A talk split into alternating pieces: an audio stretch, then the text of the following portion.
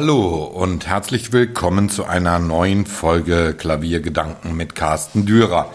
Ja, einige haben es schon mitbekommen. Nach über 23 Jahren von insgesamt knapp 25 Jahren äh, an einem Ort in Düsseldorf hat der Staccato Verlag und damit das Magazin Piano News einen neuen Sitz erhalten.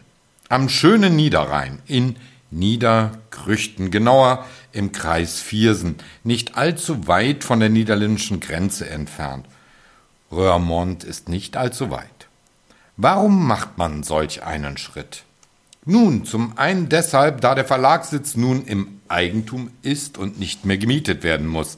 Zum anderen, da man in fortgeschrittenem Alter auch mehr Ruhe zum Arbeiten benötigt. Und all dies ist am neuen Standort gegeben. Doch was bedeutet dies im Prozess des Verlagswechsels? Es ist kaum vorstellbar, was sich an Material ansammelt, wenn man genügend Platz hat, um dieses Material aufzuheben. Natürlich sind da erst einmal Unmengen an Büchern.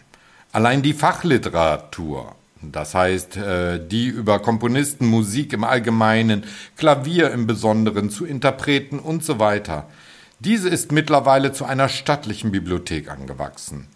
Daneben gibt es natürlich die allgemeine Literatur, die Klassiker, von Aristoteles über Goethe, Martin Christoph Wieland oder Arno Schmidt bis hin zu Wolf Wondracek, um nur ein paar zu nennen. Denn eine Vielzahl an Büchern über Geschichte und politische Themen ist ebenfalls vorhanden. Braucht man all die? Diese Frage stellt sich seit einem halben Jahr beim Packen dieser Bücher. Ich wollte alles selber packen, denn ich wollte alles durchsehen, entscheiden, was man vielleicht nie wieder in die Hand nimmt. Und es waren doch etliche Bücher, von denen ich mich gerne trennte und sie dann dem Sozialkaufhaus überließ. Ähnliches kann man über die Menge an CDs sagen, die man seit Jahrzehnten gehortet hat. Zu Beginn meiner Tätigkeit in den 1980er Jahren war man noch stolz auf eine CD-Sammlung. Man hörte dieselben CDs immer und immer wieder. Dann ging es los mit der ständig redaktionellen Tätigkeit mit Piano News und immerhin für zehn Jahre daneben auch mit dem Kammermusikmagazin Ensemble. Und man erhielt massenhaft CDs. Es war dann zu Beginn der 2000er Jahre die Hochzeit der CD man erhielt allein für diese beiden Fachbereiche in der Redaktion um die 10 CDs täglich. Und die, die man in den Magazinen besprechen konnte, also auch die, die an die freien Mitarbeiter verteilt wurden, waren nur ein Bruchteil dessen, was man zugesendet bekam. Also ging der Rest in das hauseigene Archiv. Nun sind wir in einem vollkommen anderen Zeitalter angekommen. Menschen unter 40 haben in der Regel gar keinen CD-Spieler mehr, streamen ihre Musik über die Streaming-Dienste. Da hat man ja auch fast alles zur Verfügung. Allein, dass der Klang natürlich nicht derselbe ist, als würde man eine CD über eine ordentliche HiFi-Anlage abhören.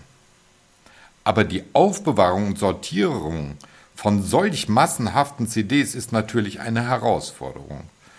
Und obwohl ich bereits vor einigen Jahren Tausende von CDs an einen wohlwollenden Händler in Europa abgegeben habe, stand nun die erneute Aussortierung an. Und wieder wurden es mehrere tausend CDs, die an einen Trödler gingen, denn wer will heute schon noch solche Mengen an Plastikbehältnissen in sein privates Heim holen. Noten sind eine andere Last, denn auch in diesem Fall haben die meisten Musiker längst auf die digitalen Medien umgestellt. Und dennoch sind die Urtextausgaben und die eher selten zu findenden Klaviernoten eines Röth, Langard oder eines E.T.A. Hoffmann anscheinend in meinem Kopf so aufhebenswert, dass auch dieses Medium etliche Umzugskisten füllte. Von den LPs, also den Vinylschallplatten, die glücklicherweise nur ein paar hundert ausmachten, will ich hier einmal gar nicht erzählen. Und dann kommt es natürlich dicke, denn wir zogen mit insgesamt vier Instrumenten um. Zwei kleine Flügel, einem Klavier mit Stummschaltungsfunktion und einem Digitalpiano. Auch das ist natürlich absoluter Luxus, das verstehe ich. Aber die Flügel waren alle einmal solche Angebote, dass man sie sich kaum entgehen lassen konnte. Und ein Klavier mit Stummschaltung ist eine Notwendigkeit, wenn man viel in einem anderen Beruf arbeitet und dennoch zu Hause ab und zu zu nachtschlafender Zeit ein wenig üben will. Mein Digitalpiano hatte ich bereits in den späten 1970er Jahren aus genau diesem Grund angeschafft. Damals waren Stummschaltungssysteme noch am Beginn der Entwicklung. Und heute nutze ich es, um über die MIDI-Anschlüsse virtuelle Computersoftware mit unterschiedlichen Klängen der digitalen Welt auszuprobieren. Natürlich darf man die Vielzahl an Akten nicht vergessen, die man als Geschäftstreibender ja ohnehin aufheben muss. Da geht es nicht allein um die Buchhaltung, sondern auch um Dokumentenaufbewahrung. Es ist verrückt, dass man in der zuvor im Musikbereich beschriebenen bereits sehr digitalisierten Welt noch so viel Papier für den Staat aufheben muss. Aber ich habe bei den Umzugsvorbereitungen ohnehin gelernt, wie weit die Hoheit von Bundesländern und Gemeinden in Deutschland einem das Leben schwer macht. Zwar hat man mittlerweile viele Möglichkeiten, digitale Formulare auszufüllen, aber letztendlich muss man sie dann ausdrucken, um sie zu unterschreiben, sie einscannen und dann digital als Scan per E-Mail versenden. Das hört sich nun wirklich nach dem an, was man dem deutschen Staat immer vorwirft, dass wir uns in einem digitalen Entwicklungsland befinden. Das ist ein wenig traurig, wenn man die Erfahrung macht. Was aber auch nicht einfacher ist, ist das Ändern von Telefonleitung und Internet, neuen Stromverträgen etc. Aber das alles würde zu weit führen, um es hier kleinteilig aufzudröseln und zu beschreiben. Ein solcher Umzug bringt aber, und das betrifft nicht nur die Durchsicht von Büchern und CDs, um sie neuen Liebhabern zuzuführen, auch neue Möglichkeiten. Da ist zum einen die Durchsicht von Unterlagen, die man seit Jahren nicht in die Hand genommen hat, und aufgrund des Platzangebots und der extremen Arbeitszeit, die man aufwendet, einfach aufgehoben hat. Auf diese Weise ist mehr als der Inhalt von 150 Ordnern den Weg des Zeitlichen gegangen. Die digitale Welt ist schön und gut, aber wenn man schon ein Magazin für Klavier herausgibt und zudem ein Buchprogramm im Verlag anbietet, dann wird deutlich, dass man noch ein sehr haptischer Mensch ist und dass man an das Gedruckte glaubt. Das scheint in der heutigen Welt immer mehr in den Hintergrund zu treten, so könnte man vermuten. Aber gerade gedruckte Medien sind ein Kulturgut, wenn der Inhalt stimmt. Seit Gutenbergs Zeit, als das Gedruckte zu einer großen Verbreitung fand, bis heute sollte man stolz darauf sein, dass man in diesem Bereich arbeiten kann. Und das bin ich. Große Verlage setzen heute verstärkt, all, verstärkt und stärker als je auf die digitale Welt und machen damit auch Gewinne. Aber diese werden oftmals durch das Sammeln von Algorithmen oder das Einblenden von Werbung finanziert.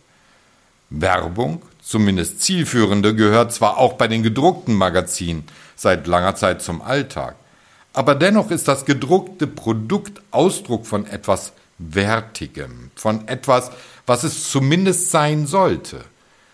Zwar ist die Tagespresse von gestern nichts mehr wert, da alle Themen bereits im Internet kursieren, aber wenn wir heute recherchieren, dann gehen wir zum Teil in Archive und sind froh, dass die gedruckten Medien aufgehoben wurden, da wir ansonsten nicht all das Wissen hätten, über das wir verfügen. Und das Internet hätte es auch nicht. Letztendlich ist all das, was einmal gedruckt wurde, Grundlage für das Wissen, das heute digital existiert. Das sollten wir nicht vergessen. Und für manche gedruckten Bücher zahlen Sammler heute viel Geld, da sie wissen, dass das Produkt, das gedruckte Produkt mehr wert ist, als würde man dasselbe Buch als PDF auf einem Bildschirm sehen können.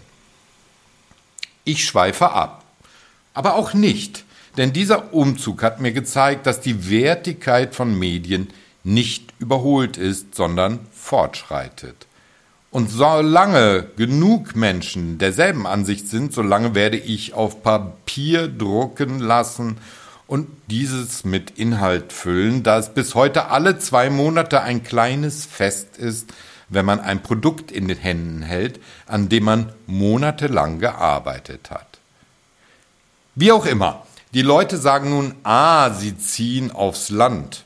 Nun, wenn man eine Entfernung von knapp 30 Kilometern zur Landeshauptstadt, äh, zur nordrhein-westfälischen Landeshauptstadt Düsseldorf, bereits Land ist, dann ist es wohl so. Und wenn eine Gemeinde mit 16.000 Einwohnern Land ist, dann scheint es wohl auch Land zu sein. Dabei gibt es Städte in Deutschland, die nicht viel größer sind und die im Speckgürtel einer großen Stadt liegen und weniger als Land bezeichnet werden.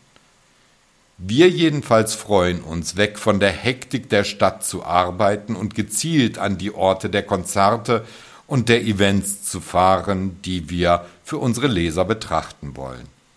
Ja, wir müssen fahren oder eine längere Zeit für den öffentlichen Nahverkehr einplanen. Aber das nimmt man doch gerne in Kauf, wenn man dafür fast im Grünen leben kann. Zudem bietet diese Gemeinde Niederkrüchten auch noch Möglichkeiten, um vielleicht dort klassische Musik zu installieren, besonders mit Klaviermusik zu bereichern. Doch das ist nun wirklich ein Blick in die Glaskugel und lange noch nicht geplant. Erst einmal wollen wir dort ankommen. In jedem Fall gilt für alle, die uns postalisch oder per Telefon erreichen wollen, es gibt eine neue Adresse und Telefonnummer. Das Gute ist, die E-Mail-Adresse bleibt genauso bestehen wie unsere Internetpräsentationen.